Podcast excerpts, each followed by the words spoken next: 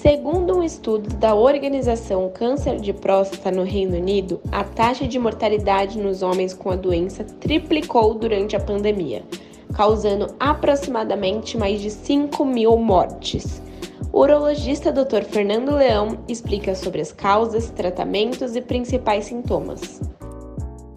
O câncer de próstata, que é o tumor maligno de próstata, ele é o segundo tumor mais comum nos homens no Brasil e tem uma incidência na faixa etária a partir dos 65 até os seus 75 anos de idade, podendo acontecer em pacientes mais jovens.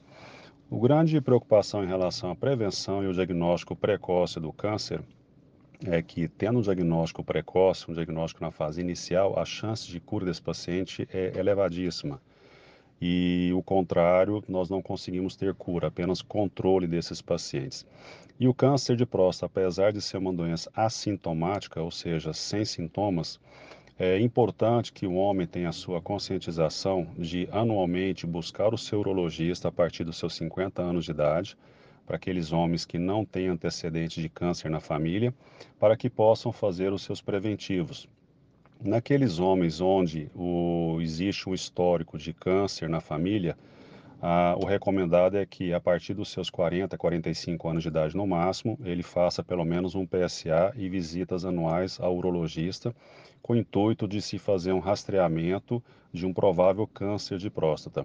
Os homens que tiveram pais com câncer de próstata ou parentes de primeiro grau em geral, eles têm, esses descendentes, eles têm um risco de duas a três vezes maior de vir a desenvolver a doença.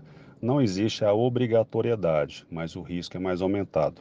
Além da questão familiar, a genética, sabemos que vícios, principalmente como cigarro, bebidas em excesso, sedentarismo, ganho de peso e uma alimentação rica em gordura animal são fatores que podem facilitar o surgimento do câncer de próstata. Quando se consegue um diagnóstico precoce, o tratamento sempre preconizado, se possível, pela faixa etária e o status de saúde do paciente é o tratamento cirúrgico, que consiste na retirada total da próstata juntamente com as vesículas seminais. Ah, essa retirada cirúrgica ela pode ser feita por uma cirurgia tradicional, a cirurgia mais antiga, que é a de corte, chamamos de cirurgia a céu aberto.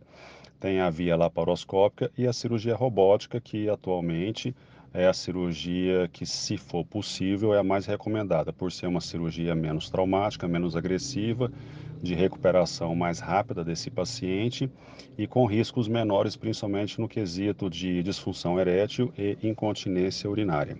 Fora o tratamento cirúrgico, existe também o tratamento realizado com radioterapia, associação de bloqueio hormonal, isso em caso de doença um pouco mais avançada. Obrigada pela audiência. A informação salva vidas.